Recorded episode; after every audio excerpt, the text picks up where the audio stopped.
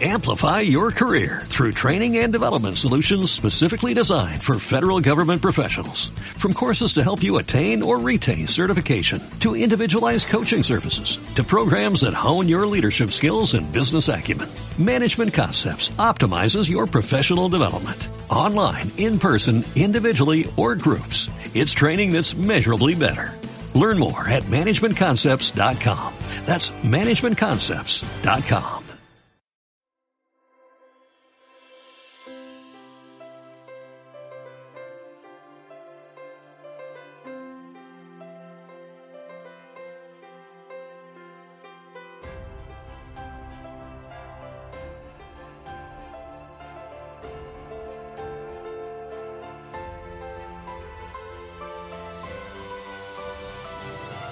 Bienvenidos a todos cinéfilos. En esta tercera temporada del podcast, Bea y Alberto recorrerán el cine de Estados Unidos y Canadá. ¿Te animas a viajar con ellos? Siéntate, coge tus palomitas y prepárate porque despegamos. Hola a todos y bienvenidos al episodio número 17 de esta tercera temporada de Donde nos lleve el cine. La semana pasada ya visteis que no hubo episodio, ya que por motivos personales tuvimos que posponerlo, y en compensación tendremos dos episodios seguidos, es decir, el de hoy, viernes 23, y también el del próximo viernes, día 30 de septiembre. Aprovecho para contaros que estos dos episodios serán los últimos que haremos sobre el cine estadounidense, antes de dar el salto a Canadá. No nos moveremos de continente, pero en octubre cambiaremos de país. Además, tendremos también dos episodios especiales muy interesantes. Vaya, que no os perdáis lo que viene a partir de ahora, que vamos a terminar el año bien arriba. Hablo en plural, pero me está faltando, como sabéis, alguien con quien compartir la emoción por todo esto. Albert, bienvenido. Hola, Bea, hola, oyentes. Sí, hemos tenido una semanita más de pausa por razones efectivamente personales, pero estamos aquí eh, a la carga de nuevo y bueno, es que no solo nosotros, es que es temporada de festivales y cada semana tenemos noticias bien calentitas. ¿Eso es de lo que me vas a hablar esta semana, Albert? Efectivamente, y me ha costado mucho seleccionar la noticia porque es que San Sebastián, Toronto, Venecia. Y os quiero hablar del Festival de Venecia, el más antiguo del mundo. Venga, pues vamos con la noticia cinéfila de la semana.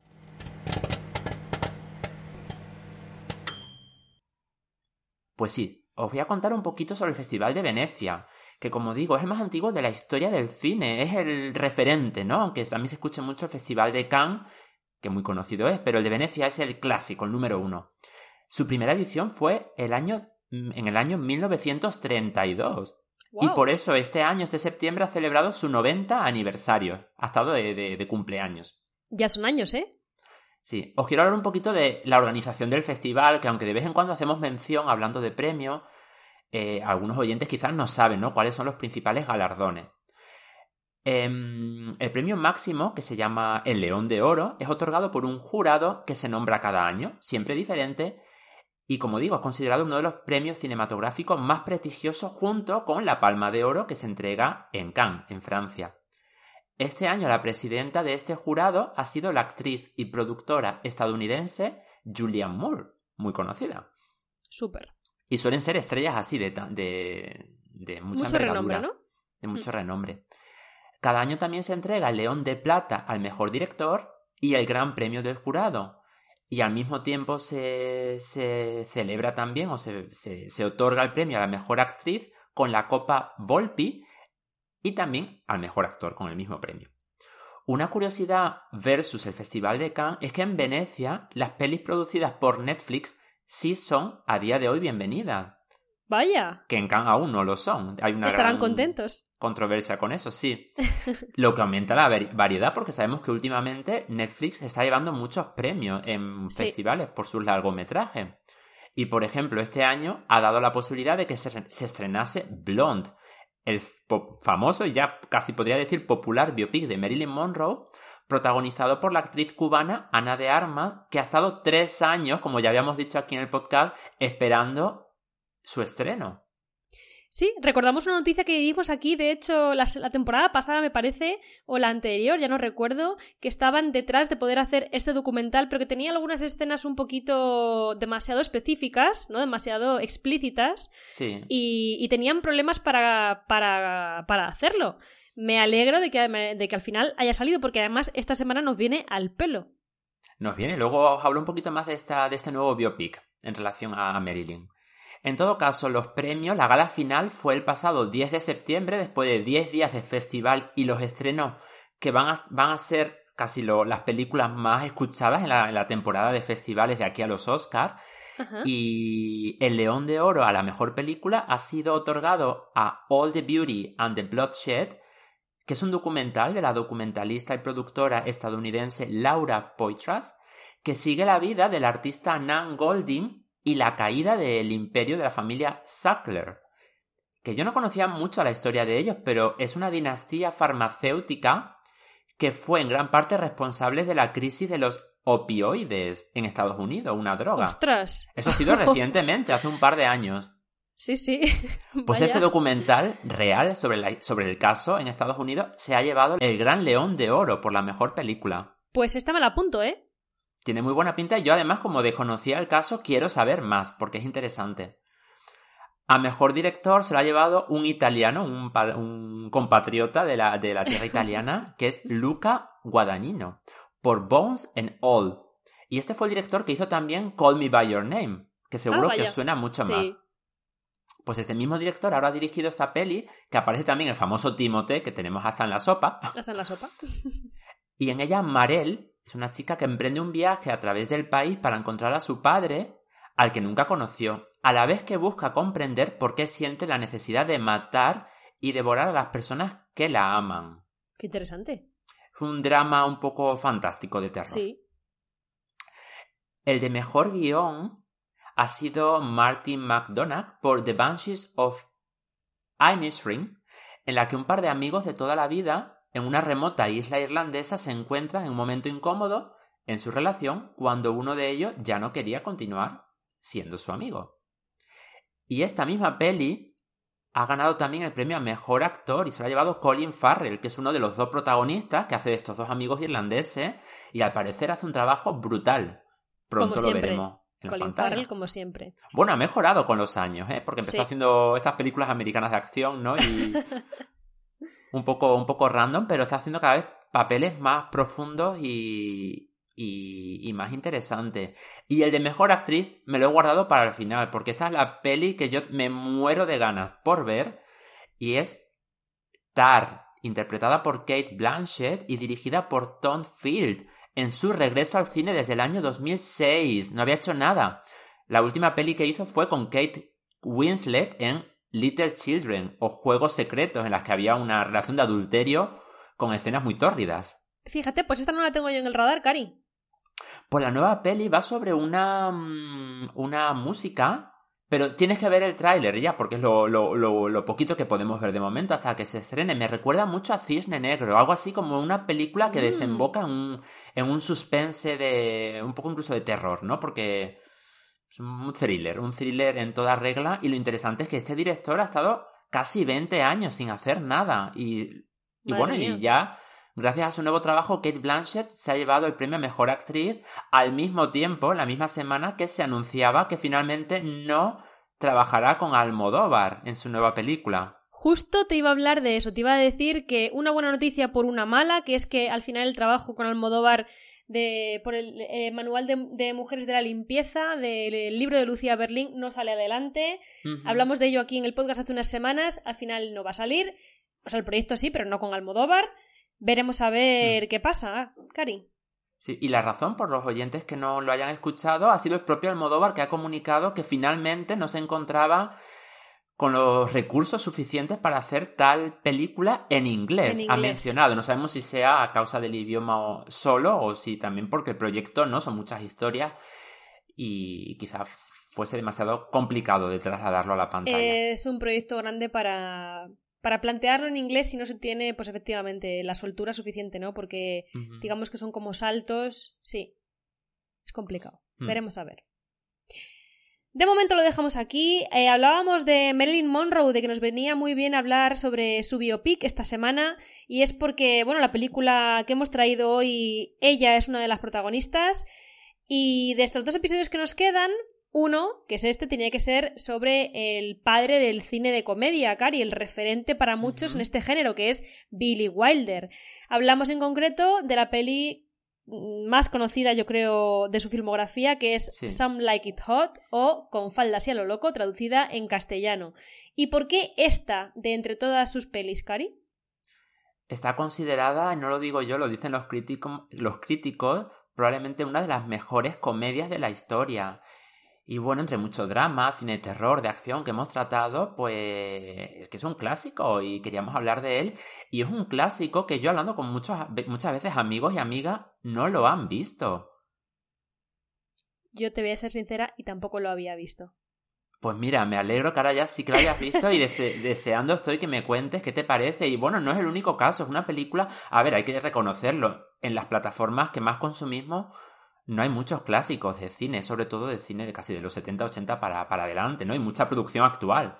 En eso está ayudando mucho Filmin, Filmin.es tiene mm. muchísimos clásicos. Yo, que tengo este pequeño problema con los clásicos, que es que mm. Mm, no por nada, sino porque no, nunca me han llamado la atención, no los he visto, o por lo menos no los más conocidos, como por ejemplo este, los más así míticos.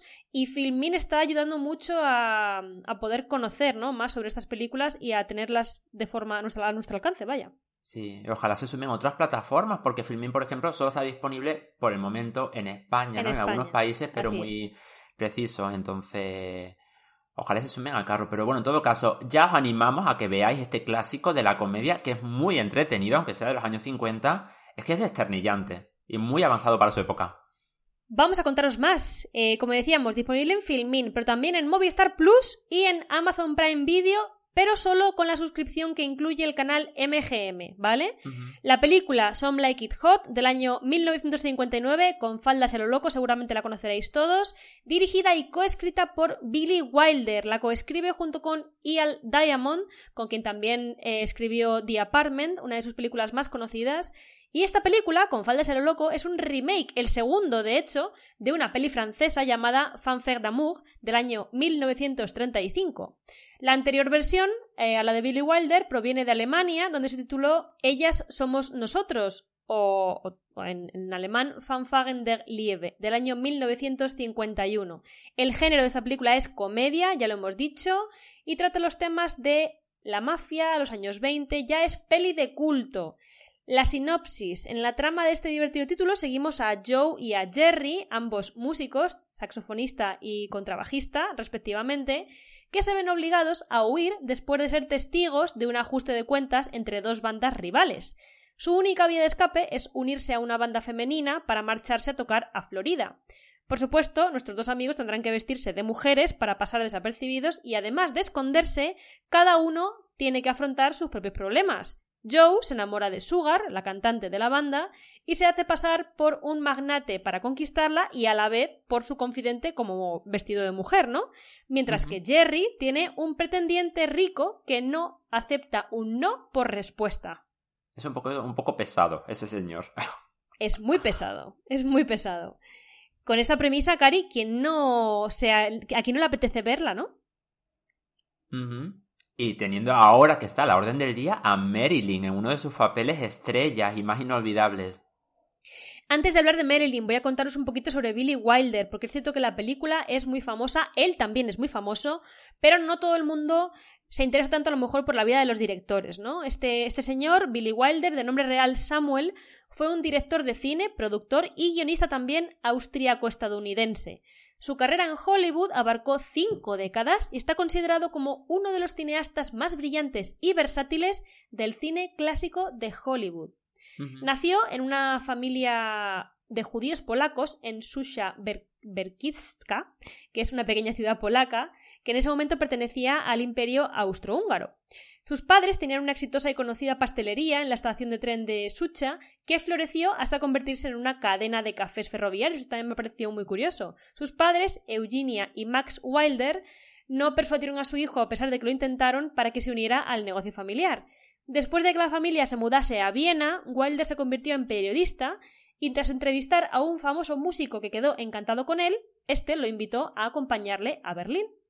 Allí Después de escribir historias sobre crímenes y deportes como corresponsal en periódicos pequeños y en revistas, Finalmente le ofrecieron un trabajo en un gran periódico de Berlín. En aquella etapa comenzó a desarrollar su interés por el cine, lo que le llevó a trabajar como guionista. En aquellos años, eh, después del ascenso del nazismo y del antisemitismo, le obligaron a mudarse a París y de ahí luego fue a Hollywood. Estamos hablando del año 1933. Aunque no hablaba inglés cuando llegó allí, Wilder aprendía súper rápido y gracias a algunos contactos, como por ejemplo su compañero de apartamento, pudo meter la cabecita en el cine estadounidense donde, como sabemos, tuvo un gran éxito como guionista y también como director. Una cosa que me ha gustado mucho leer sobre este director, Albert, es que su creencia era que, sin importar cuán talentoso fuese el actor o la actriz, ninguno carecía de limitaciones, y el resultado sería mejor si adaptabas el guion a su personalidad en lugar de forzar una interpretación más allá de sus limitaciones. Muy interesante, ¿no? Eso decía también justo, he visto una entrevista de Paco León justo hoy, durante la conferencia de prensa de esta semana en San Sebastián. Ha presentado Rainbow, su nueva película que se estrena en Netflix dentro de un par de semanas. Y decía que, que justo casi la película él la ha escrito para los actores, igual, pensando ya quién la iba a interpretar, ¿no? Y, y acercando el personaje al actor, ¿no? Digamos que es un planteamiento muy inteligente, ¿no? Sobre todo si quieres mm. trabajar con, con actores y con actrices concretos. Para Wilder lo más importante era la narrativa y la escritura de la historia, y así lo plasmó siempre. Sus películas suelen ser muy ingeniosas y cuentan con personajes que con frecuencia intentan cambiar su identidad. Este se encuentra entre uno de los nueve directores que han ganado mejor película, mejor director y mejor guion por la misma peli a la vez. Él lo consiguió en 1961 con The Apartment. En total, ha dirigido a 14 actores y actrices diferentes en actuaciones nominadas también a los Oscar. Voy a aprovechar a mencionar algunos y así también aprovecho para mencionar sus películas más conocidas. Por ejemplo, eh, Barbara Stanwyck en Double Indemnity, William Holden en Sunset Boulevard, Audrey Hepburn en Sabrina, Charles Lawton en Witness for the Prosecution, Jack Lemmon, como hemos visto aquí en esta película, en Some Like It Hot y también en The Apartment, o Walter Matthau en The Fortune Cookie. Albert, ¿tú has visto alguna de estas? He visto varias, sí. He visto Sunset Boulevard, que se tradujo en español de España como El crepúsculo de los dioses, que trata, es una la época muy interesante en el cine y de nuevo, de hecho, es la, el director de La La Land saca ahora una película en un par de meses, creo, sobre la misma época, el paso del cine mudo al cine sonoro. Y Sunset Boulevard va sobre lo mismo, de un artista que, que pierde toda la fama cuando el cine sonoro llega. También he visto Witness for the Prosecution, cuyo nombre en español no me acuerdo. Creo que testigo. Testigo para. Para la carga o algo así, me suena. Sí, algo así, no me acuerdo. Un, un cine de suspense que podría haber sido perfectamente dirigido también por Alfred Hitchcock, mismo estilo, muy inteligente. El apartamento, una comedia súper divertida y, y muy entretenida. Con Jack Lemon, con quien ha trabajado, como ya he dicho, en Some Like It Hot, con Faldas y a lo loco, eh, trabajó en siete películas durante toda su carrera y lo bautizó como su estrella favorita, Albert. Hicieron buena pareja y. y. Vamos a hablar de él, ¿no? Vamos a empezar hablando, por ejemplo, de él esta semana. que... ¿Quién es Jack Lemon? ¿A quién interpreta? Sí, bueno, Jack Lemmon, junto a Tony Curtis, que también protagoniza la película, junto a Marilyn, haciendo los 12 músicos, Joe and Jerry, fueron unos actores americanos muy perfeccionistas. Por ejemplo, para comprobar si realmente se podían hacer pasar por mujeres para la peli, como tú comentabas, porque hacen de. se travisten para poder acceder a ese tren lleno de mujeres, deambularon vestidos y maquillados por los estudios Goldwyn. Incluso se metieron en unos baños de señoras para maquillarse y al parecer, eso dicen, en las curiosidades del rodaje, ninguna mujer se percató que en realidad era un par de hombres. Ojo. En la película se nota, pero bueno, a lo mejor ahí con el despiste, ¿no? En todo caso, practicaron antes de hacer la película para meterse bien en el papel. Sinceramente, al parecer, el reparto que Billy Wilder quería inicialmente era muy diferente.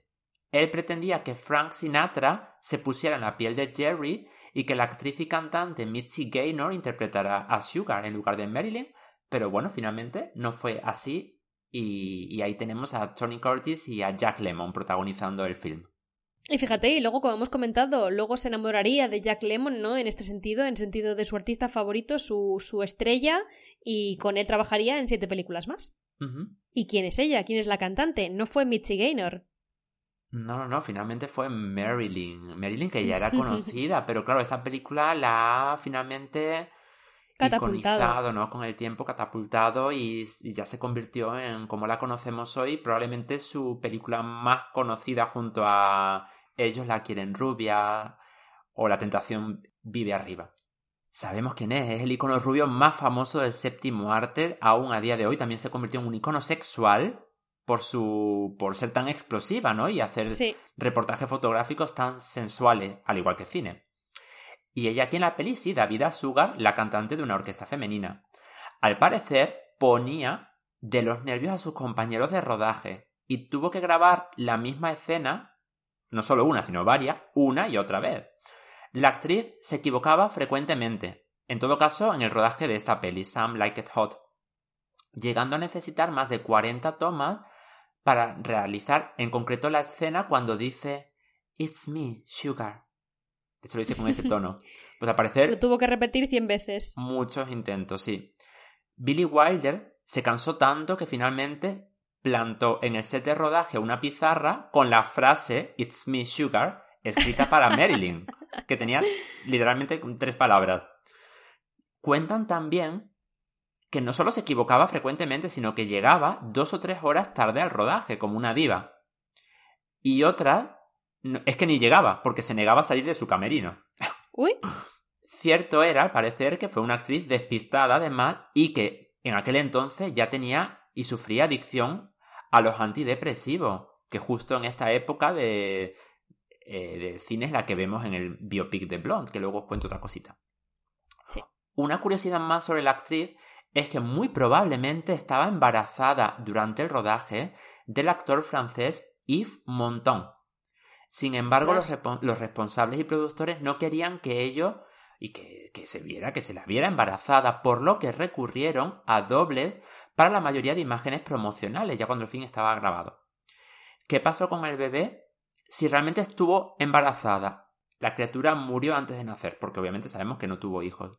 En concreto, parece ser que la actriz lo perdió de manera natural debido a que sufría endometriosis, una enfermedad que conlleva dificultades para concebir, ¿no? Durante y para y durante el embarazo, una vez concebido. En todo caso, es uno de los grandes misterios que rodean a la, a la actriz, al igual que su fallecimiento. Entre tantos, sí. Sí.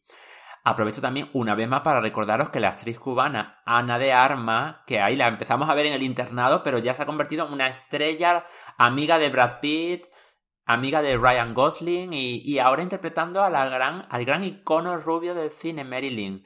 Y su película, que ha estado rodeado de polémica, como decíamos, llega finalmente a Netflix el 28 de septiembre, después del estreno en Venecia. Dentro de nada, en cinco días. Sí, y además en Venecia no ganó el premio a Mejor Actriz, que era una de las actrices consideradas para ese premio, que lo ganó Kate Blanchett, pero consiguió una ovación de 14 minutos, la mayor del festival, reconociendo el trabajo en Blonde, que es una película, por cierto, de casi tres horas.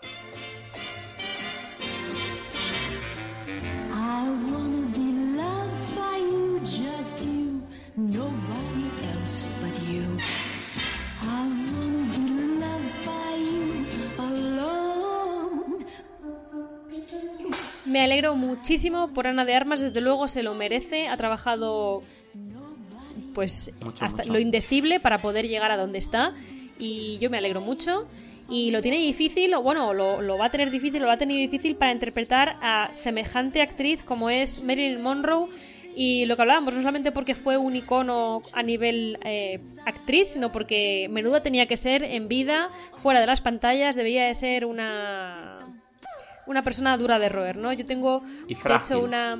como muy, muy inestable, ¿no? Digamos, sí. la palabra. Tengo una curiosidad también. Dicen que las escenas del resort en las que están con, en, esta, en esta película, en Con faldas a lo loco, se, se, firmaron en su totalidad en el hotel de Colorado, de Coronado en San Diego, en California. Una de las razones por las que Billy Wilder eligió este lugar fueron los continuos problemas personales de Marilyn, que quería un lugar donde pudiera vivir y no tener que ser transportada. Tuvieron que filmar ahí para que ella pudiese vivir allí en esas semanas que durase Wow. la- el rodaje de esas, de esas escenas. También decían que después del rodaje, Billy Wilder eh, hizo una cena de, cele- de celebración en su casa, invitó a todo el mundo menos a Marilyn. Cuando se enteró, le tuvieron que explicar que había costado mucho a la producción, aproximadamente un medio millón de dólares, eh, por sus retrasos y su comportamiento poco profesional. Wilder generalmente siempre decía cosas muy duras sobre, sobre ella y cuando se le preguntó si haría otra peli con esta mujer, él respondió que mi médico y mi psiquiatra dicen que soy demasiado viejo y demasiado rico para pasar por esto otra vez. Menudo tuvo que ser ese rodaje. Es curioso ver lo que hubo detrás de, la, de, las cámaras, ¿no? Que en la película pues no, no se ve y, y consiguió un personaje súper entrañable e inolvidable. Desde luego la vida de Merlin también da para biopic y para investigarla mucho, ¿eh? porque tuvo que ser también muy difícil su vida. Con esta curiosidad, abro el resto. Cari, ¿qué tienes para mí? Sí, tengo que decir otra cosita más como curiosidad, pero relacionada con Marilyn. Y es que ella exigía además en su contrato, otro de, su, de sus paranoias y de su ordenanza, que todas las pelis que rodara debían ser en color. Y claro, Sam Like It Hot es en blanco y negro. Porque el director Billy Wilder eh, la convenció, consiguió convencerla finalmente, explicándole que si lo hacían así, se vería el color verdoso que dejaba el maquillaje en las caras de los travestis protagonistas. Ay, Pero bueno, Marilyn RQR, aunque aún así, en este caso, Billy Wilder ahí la convenció. Ganó, ganó la batalla. Y un tema de, muy interesante de la peli es sobre el legado que dejó por ese tema del travestismo, que hablamos que fueron los años 50, o sea, bastante progresista. La película se produjo, sin embargo, sin la aprobación del código de producción cinematográfico, que se llama Código Hayes, justo porque presenta temas relacionados con el colectivo LGTBIQ, principalmente el travestismo. El código, este código en Estados Unidos, había ido debilitando gradualmente su alcance desde principios de los años 50, debido a una mayor tolerancia social hacia temas tabús en el cine pero se aplicó hasta mediados de los 60 y recordamos que esta película salió en el 59. Sin embargo, el éxito arrollador se considera una de las razones que motivaron la sustitución del código Hayes posterior al estreno. Estamos, por tanto, ante una de las películas precursoras en hacer visibles y normalizar el transvestismo en el cine y también en haber, haber influido en las nuevas regulaciones y en, la, en el ajuste ¿no? de, la, de la constitución, digamos, o de este código americano. Pues ojo, Cari, porque tras su lanzamiento en Kansas se prohibió que la película se mostrase en todo el estado. Ya no, ya no siquiera estrenarla en cines, que se mostrase en todo el estado, explicando que el travestismo era demasiado perturbador para los habitantes de Kansas. Estamos hablando de una película de comedia en la que, en la que es un travestismo o sea, que ellos están todo el tiempo, pues se quitan la, se quitan la peluca, se la ponen, el vestido, lo tienen de lado. Es muy cómico, es, es una cosa absurda. Y además que ellos se ve perfectamente que son heterosexuales, como has comentado tú. Uno se enamora de de Sugar y el otro está medio ahí con el. Por el camino también, vaya. Sí. Con el multimillonario, el multimillonario. Pero bueno, en fin, ya sabemos, algunos estados americanos y a día de hoy siguen en lo suyo también. Para cerrar el broche de oro de las curiosidades vamos a hablar de algo bueno y es que esta película fue votada como la mejor película de comedia de todos los tiempos en una encuesta de 253 críticos de cine, nada más y nada menos, de 52 países realizada por la BBC en 2017. Tantísimos años después, ¿eh? Si lo decía al principio, no me extraña. Si es que a día de hoy yo la he vuelto a ver y dije, te meas de la risa. Es descernillante. ¿Qué premio se ha llevado esta peli? Pues sí, se convirtió en un éxito comercial y de crítica mejor comedia de todos los tiempos y la película recibió seis nominaciones en los Oscars, incluidos los de mejor actor, director y mejor guion adaptado. El que ganó, sin embargo, fue el de mejor diseño de vestuario. Los demás no lo ganó y Marilyn tampoco estuvo nominada. Sin embargo, por ejemplo, en los Globos de Oro sí ganó el premio a mejor película comedia, que sabemos que los Globos de Oro divide comedia y drama también el de actor por Lemon y en los Globos de Oro Marilyn sí ganó el premio a Mejor Actriz de Comedia o Comedia Musical. Estuvo, tuvo nominaciones y premios en los BAFTA, sindicato de directores, de guionistas, etc. Pero bueno, digamos que el más destacado fue en los Oscars el de Mejor Diseño de Vestuario y luego los Globos de Oro. Yo no sé si se lo hubiese dado a Marilyn en el de Mejor Actriz, porque es cierto, es cierto que su papel se me queda un poco cojo, pero el de Lemon me encanta. Me encanta en esta película. Es este, creo que es mi, personaje favorito de toda la película y creo que está muy bien merecido. Sí, Marilyn hace el papel, el papel de, bueno, rubia sexy, pero como muy inocente. En cualquier caso, me ha parecido una película divertidísima que me ha encantado ver. Me alegro de, haberla visto y de haber como solucionado ¿no? este problema con uno de estos clásicos. Para mí tiene un ritmo perfecto y nunca llegas a alejarte de la trama porque no puedes, porque no te deja estar pendiente mm. de otras cosas que no sean de lo que les pasa a Joe y a Jerry en esta aventura. Cari, ¿alguna escena favorita? Uf, tengo muchas, pero yo creo que la con la que más me río siempre es la escena del tren, cuando se empiezan a, esconder todas las chicas con los travestis, empiezan a, beber. En la habitación. En la cama, sí. en la cama esa de arriba. Cuando uno, eh, uno de los chicos, el prota, lo que simplemente quiere es pues conquistar a, Marilyn, ¿no? Le sale mal, pobre. Y se convierte en una escena pues muy, muy cómica. Ahí dejamos esa recomendación de hoy con faldas y a lo loco. Lanzaos a verla porque sin duda os va a gustar. Vamos con otras dos recomendaciones extra esta semana. Yo traigo algo completamente diferente, además muy actual de este mismo año, y es una serie documental británica, se llama Prehistoric Planet, dirigida uh. por Andrew Jones y Adam Valdez, con voz, con la voz del mítico David Attenborough que es el que pone la voz a, Our Planet también de Netflix, a todos los documentales, los más famosos de, National Geographic o, de todas las plataformas, con música de Hans Zimmer, que también le tenemos, como siempre, hasta en la sopa. Menos mal. menos mal, con una música espectacular. Y en este caso, obviamente, Prehistoric Planet ya podemos imaginar que nos habla del planeta prehistórico. Pues sí, nos traslada a 66 millones de años al pasado para descubrir cómo era nuestro mundo y los dinosaurios que lo habitaban, dejando de lado completamente la ficción de películas o sagas como Jurassic Park, representando a estos dinosaurios que vivieron en nuestro planeta, pero utilizando las investigaciones paleontológicas recientes, por ejemplo, aparecen dinosaurios con plumas que se han encontrado pues en algunas de estas últimas investigaciones, pero dejando esa ficción, ese terror, ¿no? de, de las películas. La ciencia ficción aparte, ¿no? Vale, esto es una serie documental, pero con muchos efectos especiales, eso sí.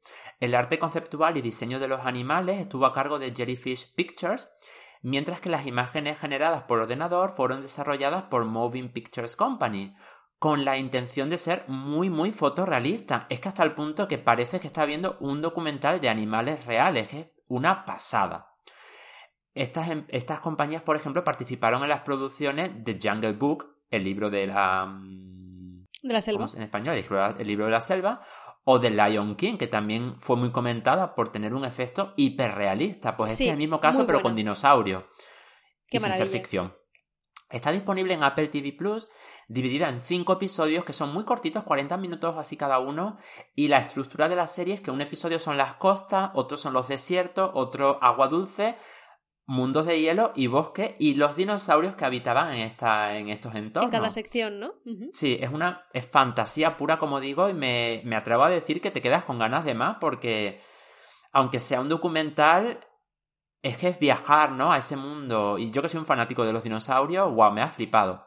Muy espectacular y sinceramente, los dinosaurios están mejor hechos que los de Jurassic Park o Jurassic World me apunto esa recomendación, Cari. Ya sabes que a mí también me encanta este tema y, y bueno, si además pinta tan bien, pues la veré sin ninguna duda. Y no es muy conocida, fíjate. Yo la vi porque soy un friki de toda la actualidad, pero casi nadie ha hablado de ella. No había oído hablar de ella, es cierto. Hmm.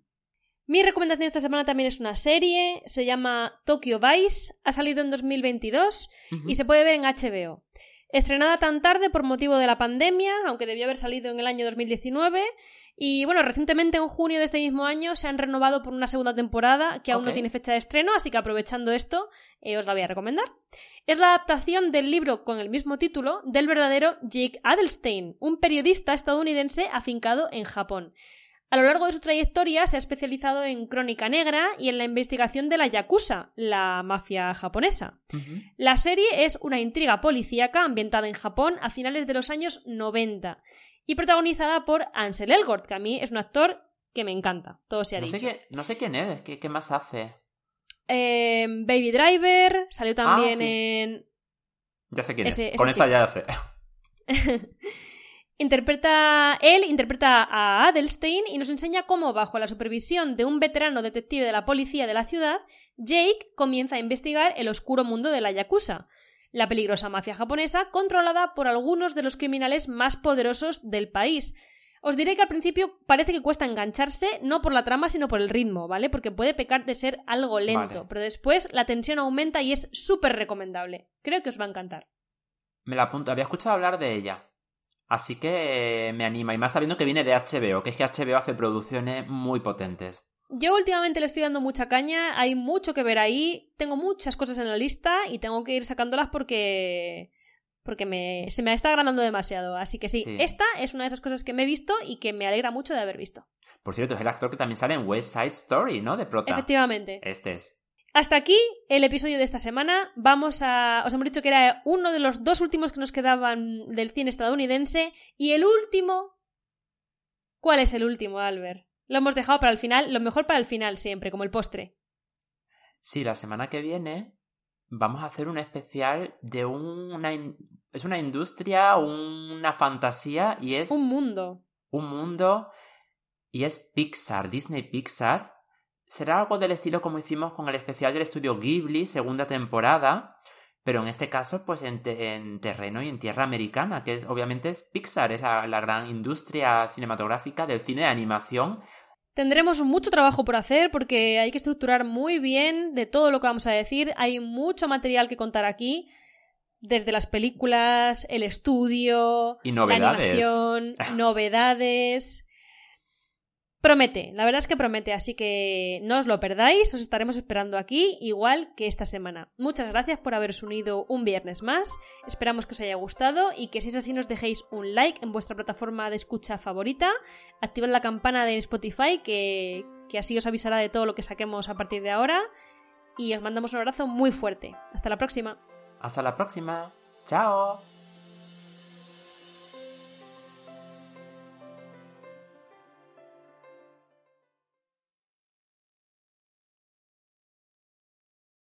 Amplify your career through training and development solutions specifically designed for federal government professionals. From courses to help you attain or retain certification, to individualized coaching services, to programs that hone your leadership skills and business acumen, Management Concepts optimizes your professional development. Online, in person, individually, or groups, it's training that's measurably better. Learn more at managementconcepts.com. That's managementconcepts.com.